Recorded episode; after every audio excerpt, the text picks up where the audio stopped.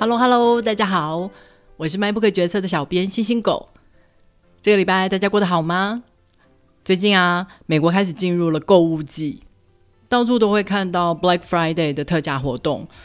嗯，其实真正的 Black Friday 是指感恩节后的那个星期五。感恩节是十一月的第四个星期四嘛？那一天店家通常会放假，或是比较早关店。隔天星期五店家会开店。很多店家为了要吸引顾客，可能清晨五六点就开店了；而更疯狂想要抢特价的民众，则可能在前一天凌晨就来排队了。因为很多人呢都要准备圣诞节的礼物，所以就要趁着特价赶快把它买一买。但现在很多店家 Black Friday 的活动已经不仅限于那一天了，它可能会拉长到一个月。所以呢，从十一月开始就陆陆续续的推出各种的特价品项。所以就跟我们以前在逛周年庆一样，早早你收到店家的 DM 以后，就要开始勾选，诶，哪些有兴趣，几号它会开始特价。光是研究 DM 做 DM shopping 就是一种乐趣。我今天早上特地去 Costco 想要买一些特价的商品，结果居然一样都不剩。也是啦，毕竟特价是从周一就开始了，现在都星期六了，东西当然都是先被比较积极的人买光啦。不过今天也不是完全没有收获。我在 FB 的 Marketplace 上面捡了一台二手的冷冻柜，今天下午就去对方家里把它载回家。冷冻柜的外表看起来很干净，功能也一切都正常。卖家说是因为它升级了，所以要把旧的卖掉。我们果然在他的车库里面看到了一台几乎跟冰箱一样大的冷冻柜，果然是个豪华的升级。之前老公想买冷冻柜，但我一直阻止他，因为就觉得买了你就会再买更多的东西啊，最后一样是塞满满。但是我们其实就不需要这么多东西啊。结果上个星期团购的东西到货以后，就把家里的冷冻库给塞爆了，最后我才妥协认清啊，也许我们真的需要一个冷冻柜，因为有时候团购台湾的食物，真的会忍不住多买一点。毕竟不知道下次再开团是什么时候了，所以要珍惜。好的，让我们来介绍今天的书。今天要介绍的书是黄崇凯的《新宝岛》，这是一本非常有趣的小说。他一开始就做了一个大胆的假设：有一天，因为不明的原因，台湾跟古巴这两个国家的人民在一夕之间做了大交换。古巴跟台湾在纬度上是相同的，同样都是岛国，只是呢，台湾是南北比较长，古巴是东西比较长。于是呢，人民交换以后的相对地理位置就会依循着台湾的南北对应到古巴的东西的关系。例如，原本住在台北的人就会被交换到古巴的西边，而原本住在屏东的人就会换到古巴的东边。我相信现在所有的人的心里都有一个疑问：为什么是古巴？绝大部分的台湾人都对古巴感到很陌生，只知道它是一个共产国家，跟美国的关系很不好，但却离美国很近。所以呢，美国长期以来就对古巴实行了禁运还有经济制裁，结果就导致古巴的生活水准长期都落后于其他地方。古巴其实就跟美国的佛罗里达遥遥相望，海峡的宽度大约就是一百五十公里。有不少想要追求更好生活的古巴人，就会乘着简陋的木筏偷渡到美国。古巴有个很有名的笑话：为什么古巴没有游泳池啊？哦，因为所有会游泳的人都游去美国啦。这样听起来的话，台湾跟古巴完全就是不同的国家啊。我们跟美国一向关系良好。而且我们还实施的是亚洲数一数二进步的民主制度呢，生活水准也不落于人后。那么，为什么作者会把这样两个看似截然不同的国家摆在一起呢？黄忠凯说：“其实台湾跟古巴没有这么多不同哦，我们都有很长的殖民历史，而且两个地方的国球都是棒球，我们都还经历了长期的独裁政权。”古巴的卡斯楚兄弟总共统治古巴长达六十二年，台湾的蒋氏父子也当了七任的总统，实施戒严长达三十八年，是全世界第一名。两个国家最大的威胁就是邻近的大国，美国之于古巴，中国之于台湾，而两个小国都要想尽办法在大国满满的恶意之下挺下来。对于台湾人而言，也许不少人都对美国怀抱的好感，觉得美国是盟友。但是对于古巴来说，美国对古巴的种种压迫，不管是禁运或是经济制裁，其实都跟中国施加于台湾的威胁没有什么不同。对我们来说，是恶霸的共产党，放到不同的地理时空里面，居然也成了受害者。所以呢，台湾跟古巴刚好相反的政治制度，其实就形成了有趣的对比。接下来，就让我们来看一看黄崇凯是怎么说这个故事的吧。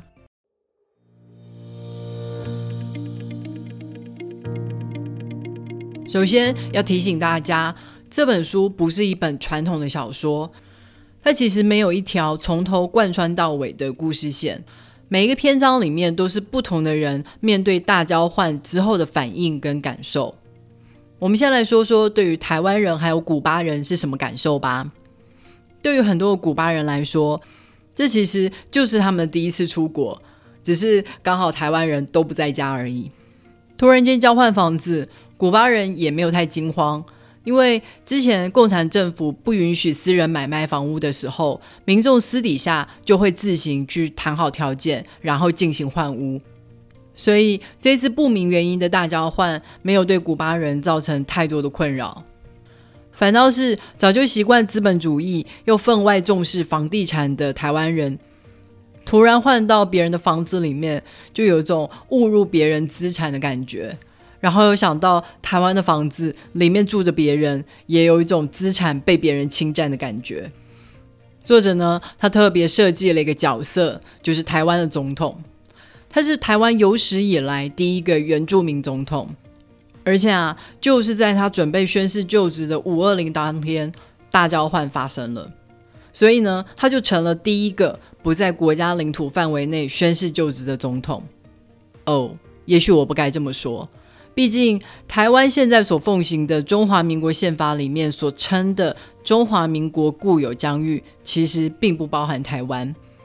因为中华民国在一九一一年成立的时候，台湾还属于日本统治；而在日治时期所称的内地，其实是指日本。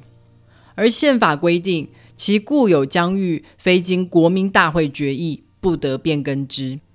所以这样说起来的话，其实台湾的每一任总统都不是在国家领土范围内宣誓就职的啊。为什么作者要特别赋予台湾总统原住民的身份啊？并不是为了追求流行，为了政治正确哦。他其实是为了要更进一步的去挑战读者对于国家领土的认知。所有的现代公民应该都对国家的组成要素不陌生吧？课本上有写。要组成一个国家，领土、人民、政府、主权缺一不可。但国家凭什么宣称它拥有这些领土呢？在国家形成之前，这块土地上就已经有住民啦，所以我们才会称呼他们原住民，不是吗？但国家这个概念其实是很近代才有的，很多原住民其实对国家这个观念是很陌生的。而且他们对财产的看法也跟我们不一样，在他的文化里面，很多土地都是共享的，例如山里的猎场、埋葬祖先的地方，或是族人聚会、举办祭祀的会所，没有人能够宣称对其拥有所有权。结果呢，反而被后来的移民认为啊，这些地方都是没有人的啦，就自己插地为王，说自己是这块土地的主人。而且，当新移民宣布要成立国家的时候，也没有人去问过原住民的意愿，他们就这样被动的成为了新国家的国民，而且莫名其妙的，这个国家的政府还对自己拥有了统治权。一直到几十年过去，原住民才觉醒过来，开始要争取过去原本属于自己的传统领域。但这个时候，政府却说：“不好意思。”你们只能在公有土地上主张传统领域，私有土地必须要被排除在外，不然就会影响到私有土地所有人的权利啊！但放眼望去，哪里还剩什么公有地啊？所有的土地都已经被开发殆尽啦。所以在这样的前提下，所定义出来的传统领域并没有太大的意义。这也是在台湾的原住民所面临的特殊的困境。结果现在大交换发生，突然间大家都对土地没有所有权了。原本只属于原住民的问题，变成大家都有一样的问题。当大家都一样的时候，它就不再是问题了。事实上，失去了领土以后。国家看起来也没有消失啊，社会组织还是继续运作。即使古巴的基础建设相对来说比较缺乏，有些地方没有电也没有网络，但是里长很快就出来，利用广场上的布告栏开始建立沟通还有联络的方式。两国的官员立刻协商好必要的派驻人力，例如在金门、马祖的军力。还有关乎全世界科技命脉的竹科工程师，天天都有直航的班机往返，还跟古巴军方举行了联合演习。原本跟古巴高度紧张的美国，就借此机会完全解除了各种限制，开始跟古巴恢复频繁的贸易关系。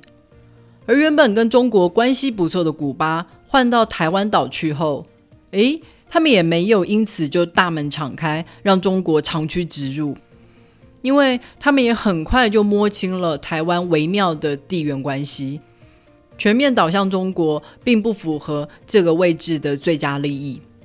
他们更愿意与帮忙看家的台湾人建立紧密的合作关系。所以呢，总统先生就在书中的访问里面提出了一个非常非常先进的概念——共享国家。就有点像是共享经济。我们现在会跟别人共享一些事物，像是共享单车、共享办公室。而所谓的共享国家，就像我们跟古巴一样，我们一起共享了国家领土，是不是就很像是以前原住民的共享文化呢？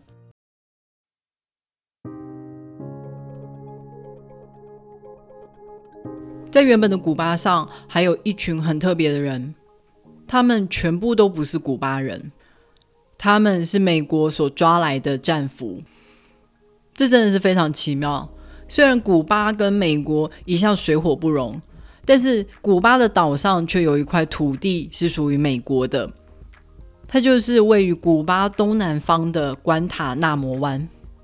在一八九八年的时候，美国跟当时殖民古巴的西班牙政府打仗。获得胜利以后，他们就取得了古巴的控制权。即使后来古巴独立以后，美国仍然拥有一份永久租借关塔那摩湾土地的契约。在契约里面就写明了，只有当美国跟古巴双方都同意，才能废止契约。所以呢，美国他就在这里建立了他的海军基地。而由于这个地方不属于美国领土。所以，它不受美国法律的约束。美国军方就把这里用来关押美国从阿富汗或是伊拉克所抓到的恐怖分子，还有战俘，因为他们可以在这里为所欲为的对受刑人逼供。关在这里面的人，当然有一些是罪证确凿的恐怖分子，但是也有一些人是完全没有任何证据的无辜受害者。书中所提到的萨拉西正是其中之一。萨拉西他本身是出生在非洲，年轻的时候曾经参与过阿富汗的反共产政府运动，而且加入了盖达组织接受他们的训练。在共产党瓦解以后呢，他就离开阿富汗去德国念书还有工作。但因为他还会跟一些以前在盖达组织认识的朋友保持联络。所以他就一直受到美国情报组织的监控还有骚扰。在两千年的时候，当地政府就在美国的指示之下拘留了萨拉西，并在两年之后把他送往了关塔那摩监狱。他总共被关押了十四年，而在这十四年间，美国政府都没有对他提出任何的指控，所以他也没有接受审判的机会。他只是反复的在监狱里面遭到严厉的刑求，还有非人道的虐待。出狱之后，萨拉西就将这一切的经历写成了书《我在关塔那摩的日子》。他也对美国政府提出了诉讼，但直到现在都还没有得到美国官方的正式道歉。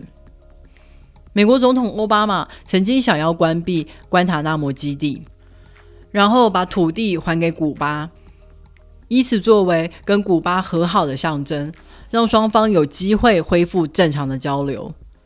但是这项决定遭到了美国国会的反对，因为美国人并不想要把这些恐怖分子送来美国本土境内，所以关塔那摩基地现在仍然继续运作中。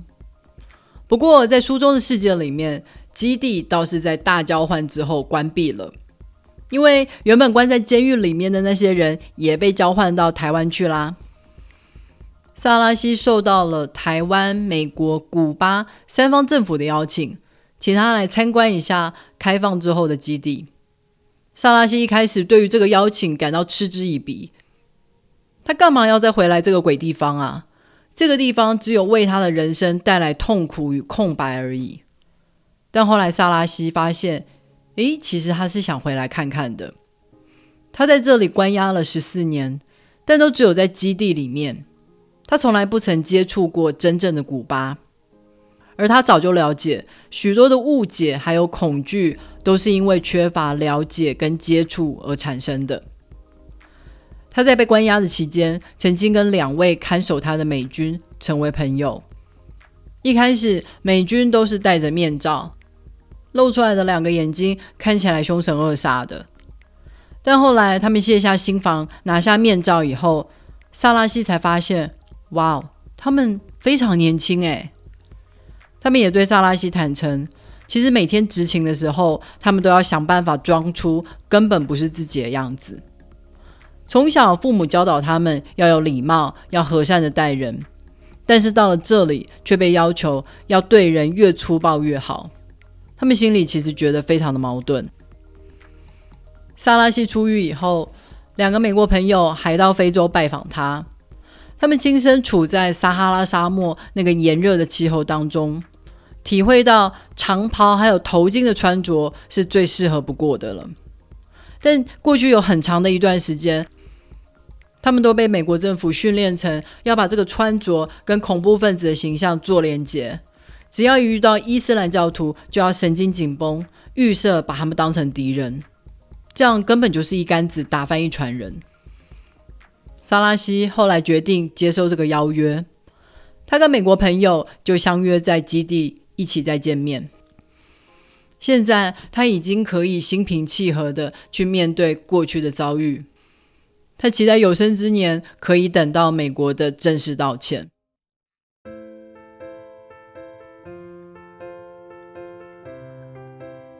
好的，《新宝岛》这本书今天就暂时介绍到这里了。黄崇凯真的是非常擅长把真实的历史跟虚构的情节揉捏在一起，带着读者去想象各种的可能性。看他的书，可以沉浸在他所建构出来的氛围里面，进入这些历史人物的人生故事。有时候你以为他写的是小说，结果一查，居然是真实的历史；有时候你以为他写的是历史，结果却是他创作的小说。上一本我读他的作品是《文艺春秋》，非常非常推荐哦。里面每一篇都是关于一个作家的故事。我就是在这一本书里面第一次读到聂华苓作家的故事。我那时候以为是一个虚构小说，完全没有想到竟然是聂华苓作家的真实人生。而在《新宝岛》这本书里面，黄崇海的野心更大。他甚至让书里面的小说家真的创造了另外一本小说，所以我们就可以在书里面看到小说的片段，关于小说的书评，甚至是讨论小说的读书会，非常有趣。但有时候也会越看越迷糊，搞不清楚现在又被换到哪个时空去了。下个星期我们会再继续讨论这本小说，敬请期待哦。如果你对今天的讨论感兴趣的话，别忘了透过 MyBook 决策的导购链接来购买这本小说。网址是 triple w 点 mybook 点 tw。也别忘了在 Apple Podcast、Spotify、First Story 还有 YouTube 上面订阅 MyBook 决策。你的订阅跟留言就是对我最好的动力。好的，就让我们下个礼拜再会喽，拜拜。